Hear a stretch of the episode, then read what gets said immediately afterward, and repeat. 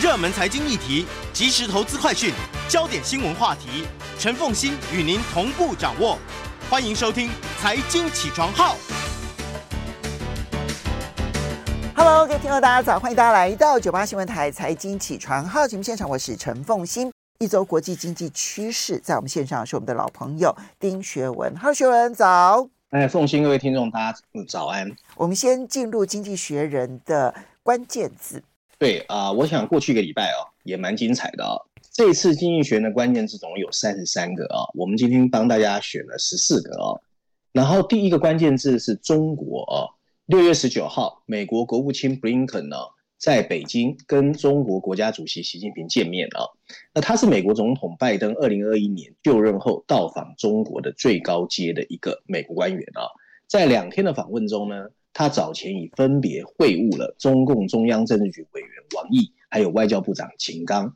布林肯呢，指他在跟习近平见面的时候，有表达美方关切中共在新疆、西藏和香港的人权问题。在台湾议题上，他也提及了北京在台湾海峡、南海和东海的挑衅动作，并且华强调华盛顿反对任何单方面的改变现状。第二个关键字，印度的莫迪啊。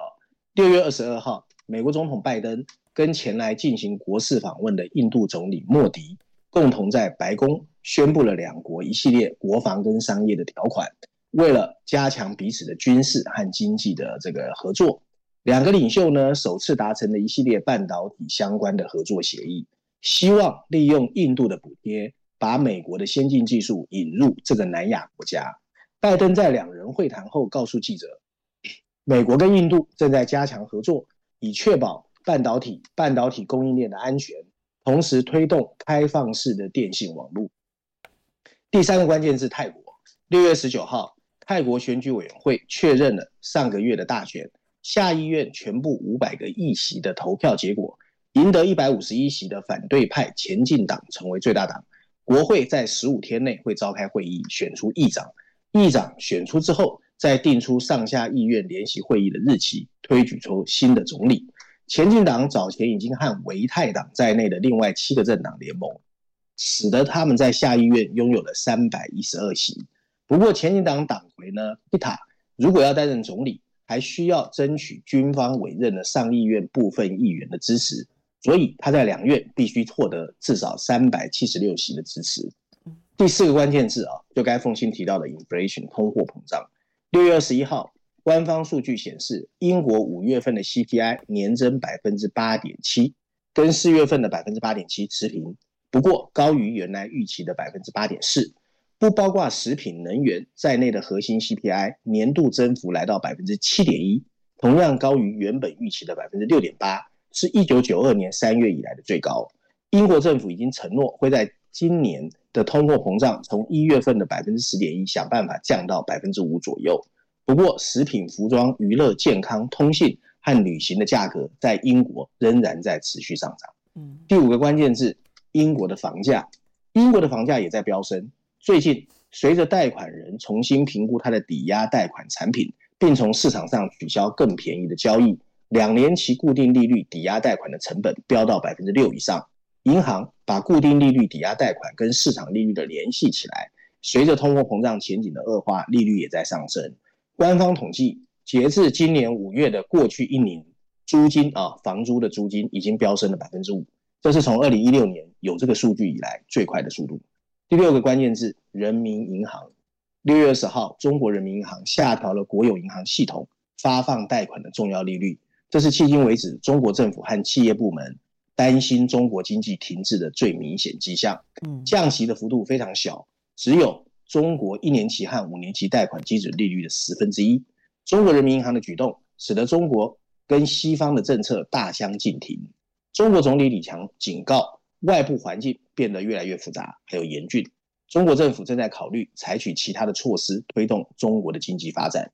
中国财政部也公布了一项五千两百亿人民币啊的电动车减税计划。为了促进汽车的销售，第七个关键字，尼桑日产。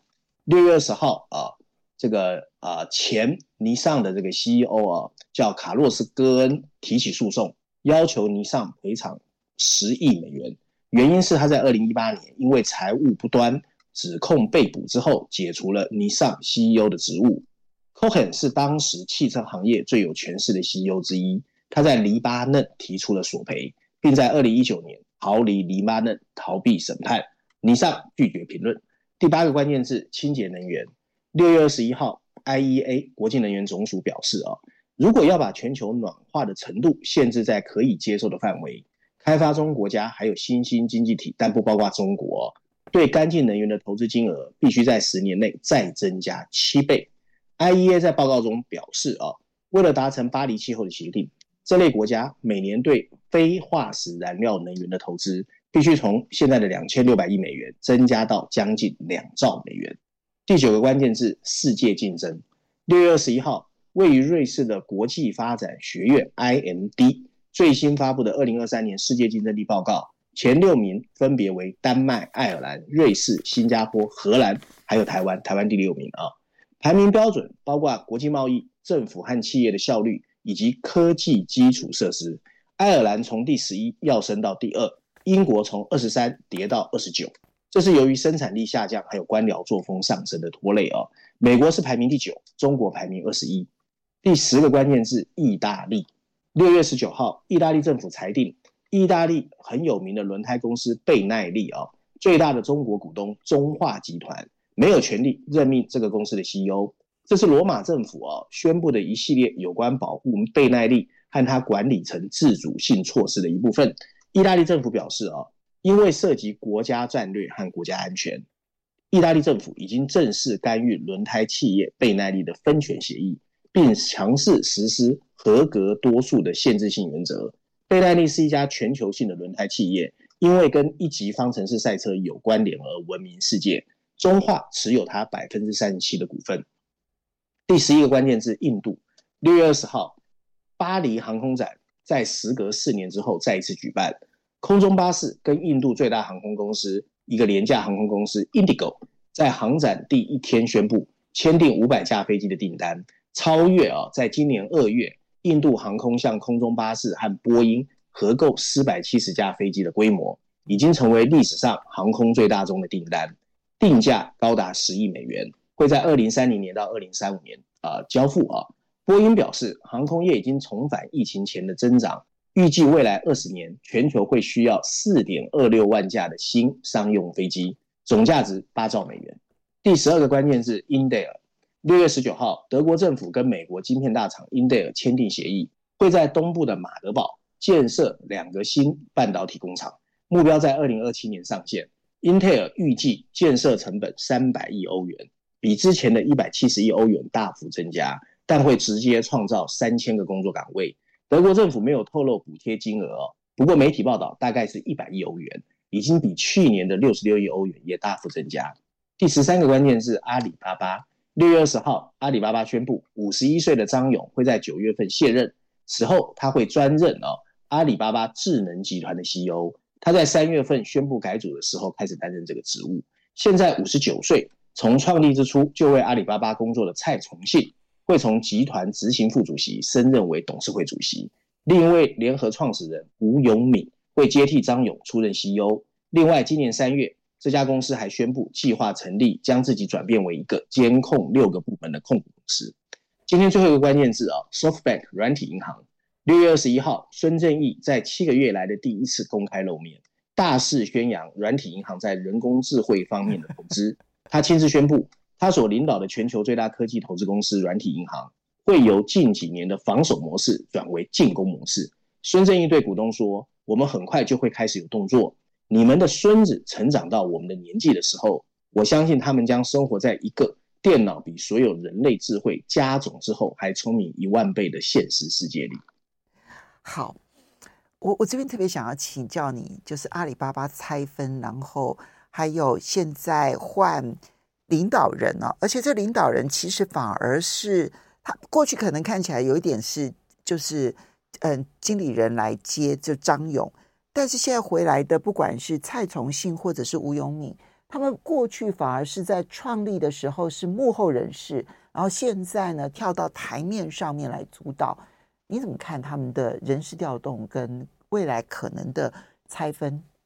对，我们要分两个层次来看啊。第一个啊，拆分六个控六个部门的控股公司啊，我觉得这个是适应中国政府的要求。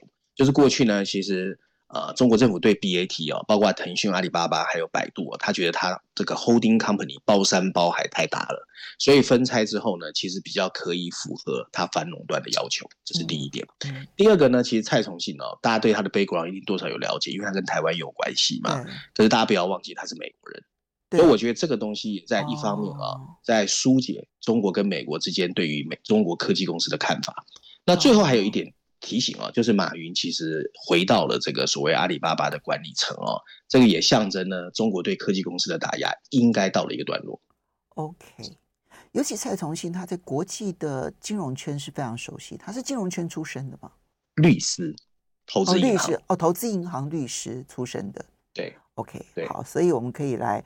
观察一下它的那个变化。我们稍微休息一下，等一下回来呢，在这个全球板块的封面当中呢，就来谈 inflation 啊，就是这一个通货膨胀。真的比大家想象要来的严重的多。我们休息一下，马上回来节目。欢迎大家回到九八新闻台财经起床号节目现场，我是陈凤欣。每个礼拜一一个周国际经济趋势，在我们线上是我们的老朋友丁学文，非常欢迎 YouTube 的朋友们一起来收看直播。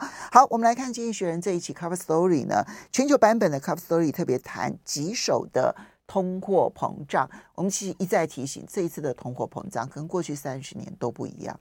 对对对，其实其实很多人可能已经淡忘了，好像通货膨胀已经不见了，其实它没有不见啊。那经济学人反正阴魂不散啊，三不五时会提醒我们。上一次封面故事是二月份，四个月前他也呼吁过一次啊，所以这一次又回来啊，跟这个谈。不过这一期有两个封面故事啊，全球版本的封面故事呢，谈的就是通货膨胀啊。那这一次的封面设计也很有趣啊，大家一眼看到会一个粉红色的封底，前面有一根啊黏糊糊。然后冰棒啊，可是为什么这一次啊放了一个冰棒，可是上面又裹了一个一美元的美钞啊？我跟大家说啊，经济学主要是告诉我们，现在一根冰棒啊，在英国要价五英镑，就是六块美元以上，可是在美国只要一美元，你就知道英国的通货膨胀有多么的严重。天哪！啊，那左差六倍哦，然后左上角有几个大字哦。他用的英文字是 sticky 哦，sticky 就是黏糊糊、挥之不去的意思哦。他就说这个黏糊糊的通货膨胀正在带来的麻烦哦。那这次经济学用的三篇文章，分别在绪论板块第一篇第七页，那五十五页有一个 briefing 的专文，还有英国板块第一篇哦，针对英国的通货膨胀来讲这个议题。那一样啊，我把大家把这三篇文章 summary 之后，跟大家讲一下经济学它的论述。文章一开始他说，我们如果乍一眼看去啊。全球经济好像已经摆脱了困境。你譬如说，你看啊，在美国年度通货膨胀率降到了百分之四，不，大家不要忘记哦，去年它一度超过了百分之十。经济衰退呢，看起来好像也不会发生了。美国联准会甚至让大家感觉它有可能停止升息。在经历了可怕的二零二二年之后，全球股市一直在兴奋状态，受科技股，尤其人工智慧的推动，今年迄今为止，美国的 S&P 五百上涨了百分之十四。现在看起来啊，全世界只剩英国的通货膨胀还让大家有点担心。可现在的问题是啊，通货膨胀这个 monster 怪兽根本还没有离开。尽管随着能源冲击的消退，通货膨胀有所下降，不过你去看核心通货膨胀，其实非常顽固。在美国和欧元区，这个数据一直超过百分之五，而且一直在高档。在整个富裕世界里面啊，许多政府出现了预算赤字。出现了只有在经济衰退的时候才会出现的规模，就是预算赤字非常的差哦。因此，各国央行现在其实面临一个极端痛苦的选择，但他们接下来的动作肯定会在金融市场产生效应，并为劳工、企业主和养老金的领取者带来一些充满不确定的威胁和动荡。股票投资人呢，肯定希望各国央行可以在不引发经济衰退的情况下，把通货膨胀恢复到百分之二的目标。不过，历史告诉我们。降低通货膨胀的过程绝对非常痛苦。在英国，抵押贷款利率正在飙升，给购房者和房屋拥有者带来了痛苦。美国联准会的大力升息，美国经济怎么可能毫发无损？根据一项计算，失业率必须上升到百分之六点五，通货膨胀才有可能回到百分之二，相当于还会增加五百万人的失业。利率上升还会危及欧元区负债最多的成员国的金融稳定，其中包括意大利。此外啊，推高通货膨胀的长期力量会逐渐的累积，美国和中国之间的剑拔弩张，会导致企业用工成本的更高，还有本土供应链取代高效跨国供应链造成的成本高升。从脱碳到国防，对公共财政支出的需求也会越来越剧烈。央行行长都在宣示，他们会努力实现定下的目标。他们可能会通过提高利率来破坏足够的需求，从而降低通货膨胀。如果他们真的这么做，经济衰退会比目前看起来不痛不痒来得更快。但引发衰退的个人成本，加上通货膨胀的长期压力，表明了另外一个情况，那就是各国央行试图透过一种权衡取舍来避免噩梦的到来。他们既不想把利率升得太高，又妄想可以安然无恙地生活在百分之三或百分之四的通货膨胀的水平中。这种方法呢，其实很像二十世纪八零年代有一些美国联准会理事当时宣导的所谓机会主义反通货膨胀。这什么意思呢？就是他们并不想引发经济衰退来降低通货膨胀，而是试图从一个周期到一个周期之间，用被动的态度应对经济的变化。可是今天的市场没有这么好，一个持续高通货膨胀的世界会涉及对金融市场的划时代的动荡。不幸的是，那会是一个不稳定、投资人迷失方向、赢家跟输家对坐的新世界。波动的一个来源呢，既可能是对央行信誉的一种损害。从二十世纪八零年代以来，各国央行喜欢哦宣扬自己对既定目标的执行承诺。可是过去两年，他们在对应通货膨胀方面其实是跌跌撞撞的。如果他们让难以实现的目标沦为口号，他们说的话不会再有人相信。随着时间的推移，他们非常可能会失去引导企业跟市场预期的能力，而这些变化会让经济变得更不受控制，导致物价的波动，甚至造成通货膨胀的螺旋上升。而不稳定的通货膨胀还会让企业非常难以控管成本和制定商品的价格，嗯，从而损害企业的发展还有股票的稳定。这对新增央行在意外爆发后匆忙调整利率的几率大增，从而损害所有的资产类别，并让投资人对不确定性开始要求补贴补偿，让资产价格进入调整性的下跌。新的政策改变也会在其他方面误导投资人。如果央行决定继续采取宽松，也许最初会抬高短期债券的价格，压低它的殖利率。不过，随着时间的推移，随着整个经济系统适应了高的通货膨胀，名目利率会开始上升，来保持实质利率的不变。然后会一如预期，长期债券的价格开始下跌，投资人可能会选择涌入大宗商品市场来对冲通货膨胀，但资金跟着会涌入比较容易交易的期货市场。大宗商品的啊，又会带来另外一种投资市场的投机风泡沫，更高的通货膨胀也会产生新的赢家和输家。最明显的是，随着债务的实际价值下跌，通货膨胀会把财富从贷款人转移到借款人身上，包括各国政府在内的负债累累的借款人，可能一时之间会感到欢欣鼓舞，但随着债券投资人也开始意识到他们受到严厉的打击。他们会用更高的借贷成本来惩罚各种鲁莽的各国借贷，包括富裕国家。文章最后提到，其他财务关系也会变得紧张。如果通货膨胀每年吞噬掉你四个百分点的回报，投资人可能会开始对基金经理人的费用发生怀疑。这意味着一些养老金的投资成果最终会不如预期，并进一步激发选民的愤怒。这就是各国央行现在为什么很痛苦的原因。他们很可能会在高通货膨胀和经济衰退之间难以抉择。投资人认为啊，很多投资人到现在还认为，不管怎么发展，最后一定会有一个 beautiful ending 美好的结局。不过，经济学人认为机会渺茫。学文，你的判断呢？你觉得现现在这一种，其实坦白说，我们现在看到英国、欧洲或者是美国，我觉得他们算是很严肃的去面对通货膨胀的问题了。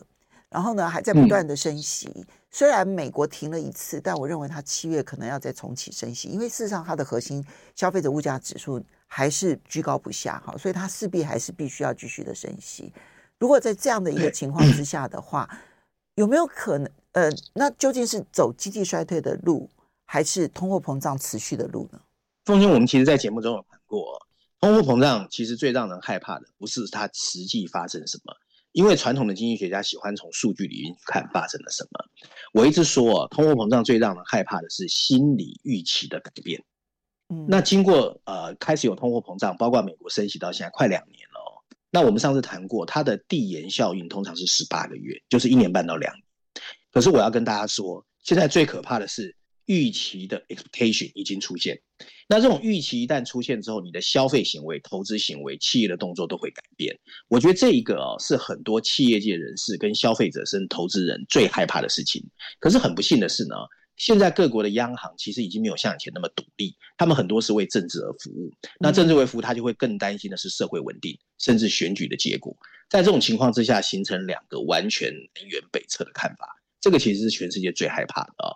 那有关经济衰退跟通货膨胀之间到底会发生什么效应？我还要再提醒另外一个哦，人类其实已经很久很久没有这个遇过 inflation 通货膨胀，所以我们每次看到文章里面，经济学人都喜欢提呃八零年代，因为八零年代的痛苦，现在其实有经历过的人寥寥无几。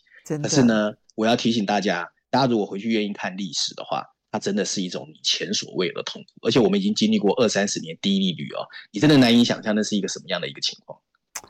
对，因为毕竟在一九八零年代那个时候呢，大概是最重要的生产力的主力，那时候三四十岁的人，其实现在都已经七八十岁了，他已经不是现在的生产力主力了，因为那个时候受痛苦最深的其实就是生产力主力。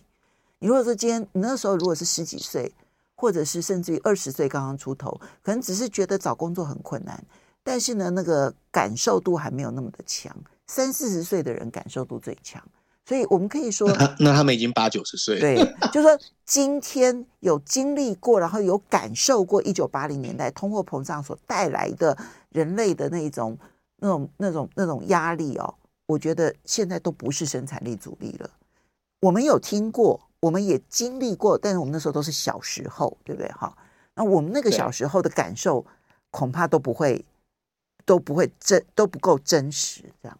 嗯，就是、嗯、好。接下来我们在我们读书的时候，有听人家说通货膨胀很恐怖了，哦、对不对？有有有有有没经历过？对，没有。我最大的经历其实就是去排队买卫生纸啊。对 对对，好来。接下来你再要挑选的是《伦敦金融时报》的社论，要来谈要把资本主义从文化战争中拯救出来，什么意思？对对对，其实这个是现在全世界第二个，我觉得也很大的议题，但是过去很少人把它说清楚哦。就是我觉得 ESG 哦，是现在每个国家，包括有喊台湾也是哦，喊脱碳的或者喊绿色能源的人都知道的最重要三个英文字叫 ESG，可是 ESG 没有人讲得清楚，也没有人真的。感觉做得到，然后呢，甚至已经开始影响资本主义。所以《伦敦金融时报》这篇文章写的有点，那我试着用最简单的话语讲给大家听。但是我只是要提醒大家，这个问题在未来的五到十年，尤其今年要 COP twenty eight 哦，我觉得气候变化这个问题会让大家感受越来越强，你不得不去面对它。它的主标题写的是怎么把资本主义从文化战争中拯救出来。文化战争有点像民粹主义啊。或者美国现在喊的所谓觉醒运动，那补充标题说的是，投资人跟企业，你必须想办法证明 ESG 你现在在做的事情跟意识形态无关啊。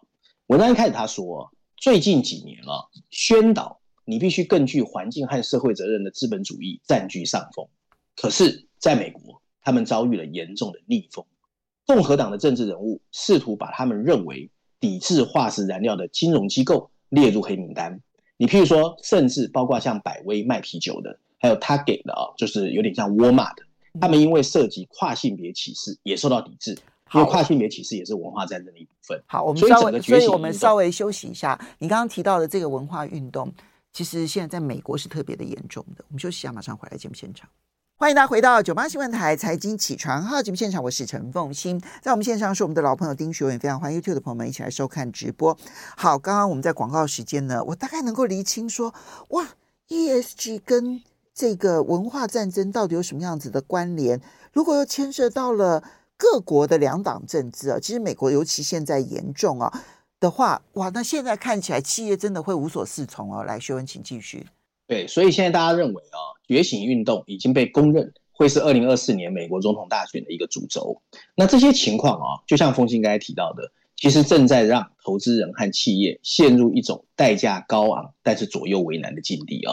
在共和党领导的几个州啊，反对 ESG 的措施现在看起来暂时被淡化了，新成立的反 ESG 基金的筹集也相对减少了。与此同时，永续投资研究所，在美国很有名的，叫 SII。它的资料显示啊，保守派股东在今年啊，美国的上市公司股东会上提出的议案虽然增加，不过大部分失败了。反 ESG 决议的平均支持率只得到了百分之二点六的选票支持。在美国以外，这类的反弹动作更小哦，就其他国家感受并没有美国那么大。即便如此，还是有迹象表明，资产管理公司本来认为社会跟环境管理应该成为重要的经营的一部分，但是因为面对来自右翼的压力，这种信念正在动摇。SII 对今年美国的股东会旺季分析之后发现，只有不到四分之一的股东继续支持，呼吁在气候变化或人权问题上采取更积极的行动，比起二零二二年大幅下降。ExxonMobil 和 Chevron 这种化石公司或石油公司的股东会对环境决议的支持开始显现弱势啊，就是不再那么积极了。可能也跟俄罗斯入侵乌克兰之后化石燃料股的飙升有关，其中也可能反映了大型投资人的一些想法的改变啊，也就是积极股东提出的大部分议案过于狭隘，但资产管理公司。对支持此类议题的沉默，可能会加剧公众对环境跟社会言论的怀疑。关于商业和金融在应对环境和社会挑战上应该发挥的商业实践和道德作用，其实需要更多的实质性的辩论。但随着 ESG 的支持者和反对者都遇到挫折，现在其实是时候思考怎么把这些辩论从左右的政治对峙中剥离出来。如果商业领袖相信啊。利益相关资本主义和 ESG 投资的核心原则只不过是一门 business，他们就必须更自信地提出理由，而不是继续现在的所谓绿色沉默，并希望通过低调来躲避争议。气候变化导致的混乱、员工不安，甚至供应链丑闻的代价，其实真的存在。努力降低这类风险，同时回应企业发展的需求，并不应该全部推给左翼的反对。ESG 投资本身仍然是一个还没有完善，却需要兼顾方方面面的议题。它不可能单靠这三个英文字母就解决所有的问题。我们应该努力把它拆分为很多单独的议题，分别想办法解决。对那些 ESG 的反对者，可以这么轻易指出它的冲突和虚伪，其实鼓励着 ESG 支持者，你也要好好反思它为什么那么多的瑕疵。这也应该促使大家重新关注企业。对员工、地球和股东的核心责任。文章最后提到，如果可以以承认 ESG 的缺陷，并在左翼和右翼批评者之间找到共同点的方式推进，也许可以找到怎么协助涵盖 ESG 商业运作，从美国的两党对峙中拯救出来的方式。但那些相信更清洁、更公平、更永续的资本主义信徒，还有很多很多的工作要去做。唯有如此，才能证明他们是由长期利益。而不是意识形态在做现在手上所有的工作，前景不妙，因为明年要选举，我觉得这个对峙只会变得更加的严重，而并不会有疏解的可能性。所以那个左右无法逢源，而左右不讨好，以至于左右为难的一个局面，我觉得明年会更严重。好，这个是我们在观察美国企业在经营的时候所面对的压力哦。好，那接下来我们再来看到的，嗯，这个《经济学人》的梧桐树专栏，他对于现在投资人在金融市场上的分歧感受到了一种绝望，什么意思啊？对对对，就是凤馨，你知道最近大部分投资人喜欢看股票嘛？最近股票表现很好嘛？可是《经济学人》乌鸦嘛，他告诉我们，其实股票的好，我把文章内容简单跟大家讲一下好了。好它主要就是说呢，其实现在表面的股票可能不是你想象的这么好。文章的写法就非常有趣哦。他一开始提到一种澳大利亚的一种动物哦，有去过澳大利亚人可能知道，它是一种尾巴很短的，像猫一样小小一只的短袋鼠。它的名字叫 Quokka，我不知道凤馨知不知道啊？嗯嗯嗯。它的它很小一只，可是它很特别哦。它的脸肥肥的，而且它的嘴巴因为是上弯的，所以很多人觉得它永远都在笑。所以就有人说 Quokka 是全世界最快乐的动物。那经济学为什么要提这个动物啊？他说现在呢，股票市场的投资人很像 Quokka，因为呢不知道原因，也不知道为什么，永远都在笑。S&P 五百指数今年已经上涨了百分之十四，如果再增加百分之十，它就会创下去年一月以来历史新高。而对人工智慧的兴奋，让股市投资人乐开了花。走路都会不自觉的在偷笑，就像库卡一样。股票上涨当然很好，但它很特别，很奇怪。这一次它伴随的是 VIX 波动性的走低，在过去十二个月啊，衡量股票波动性的 VIX 下降了一半以上，从原来的三十掉到了十三。那波动性指数又叫恐慌指数，这代表呢，现在市场上莫名其妙的平静，完全没有人担心很多不确定的因素。也许因为投资人需要担心的事情太多了，所以莫名其妙陷入了自嗨的状态。如果是这样，经济学人认为很值得担忧。你譬如说，美国联准会下一步到底会不会升息？通货膨胀到底走了没有？经济衰退会不会发生？除了这个之外啊，文章里面还提到，另外还有一个物种也完全不一样。那如果说股票投资人是库卡，那么债券投资人现在比较像豪猪，非常谨慎，而且充满了害怕。VIX 在债券市场的这个走法跟股票市场完全反差，股票市场是往下跌，债券市场是往上走。跟踪债券市场波动价格的移动指数比之前高出了一倍，代表债券投资人处在恐慌之中。经济学人再次呼吁，人工智慧成为科技公司变革的主要力量，对股票投资人来说当然是一个福音。但对债券市场投资人显然不是。问题是，投资人开始根据还没有实现的收益来定价股票。S&P 五百指数的本益比已经从去年的十六攀升到现在的十九，而十九是过去二十年的最高。动物精神的分歧正在告诉我们，股票投资人一下子忘记了几个月前还困扰他们的担忧，他们宁愿抛弃那么多的担忧，去换取现在这个对人工智慧的乐观叙述。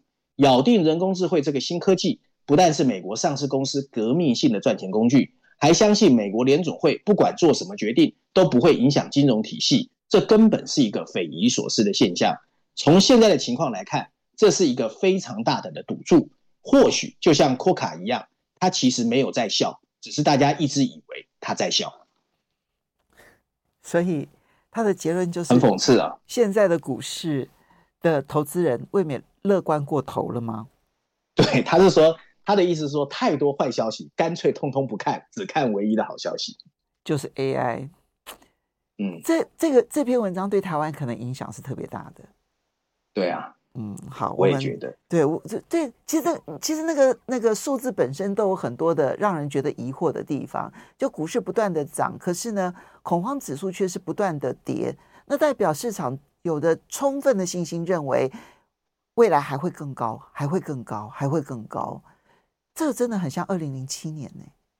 嗯，对啊，现在就好像是人已经没希望了，抓到一个稻草就死死的抓着。对，就是那时候的那个房地产已经不涨了，然后市场就更加的关注在这个就是股市里头。那时候的情况是有一点点类似的。好。好，不过我们最后来谈一下那个简，因为《经济学人》欧洲版本的封面故事，当然谈的是乌克兰的重建。我们简单的说一下。对，他主要就是说，大家都把眼光放在前线，就是俄罗斯跟乌克兰军队到底有没有反攻，有没有攻防。他其实要大家开始把眼光移回去哦，不管战争用什么方式结束，战后的乌克兰内部要怎么重建，可能是更重要的。那如果他能够继续维持安全、繁荣、民主，可能对俄罗斯才是真正一个打击。可他如果真的被四分五裂啊，甚至非常的社会不稳定，其实代表说这个战争永远就没有成。所以他那个封面故事大家有看到吗？是一个黄蓝两色，然后里面主要写的 building 就怎么建设，还有乌克兰的二点零到底是什么？我觉得还是值得蛮全世界看呐，因为这个战争打了一年多了，到第二年。不过它还是有一个前提，就是战争会不会结束？你要知道那个战争，它里面有写。他写了几种情况啊，你比如说可能什么呃表面停火啦，签协议啦，然后断断续续继续打啦，或者是切割一部分给俄罗斯，一部分给乌克兰，或者是西方的军队驻扎乌克兰。他讲了几种情况，可是不管几种情况，他是要提醒大家，其实整个乌克兰受伤非常惨重，很多地方需要重建。嗯，他第一个就是嗯结束的方法很重要，然后第二个是。它结束了之后，能不能够稳定下来也很重要。因为二零一四年的明斯克协议看起来好像表面上冲突结束了，但实际上面小冲突始终不断。所以在那种情况之下，一个国家是没有办法发展的。所以怎么结束以及结束之后能不能稳定，其实确实都是值得关注的。好的，我们要非常谢谢我们的老朋友丁学文带几带来这几篇文章供大家做参考。要谢谢大家，也谢谢学文，我们明天见喽，拜拜。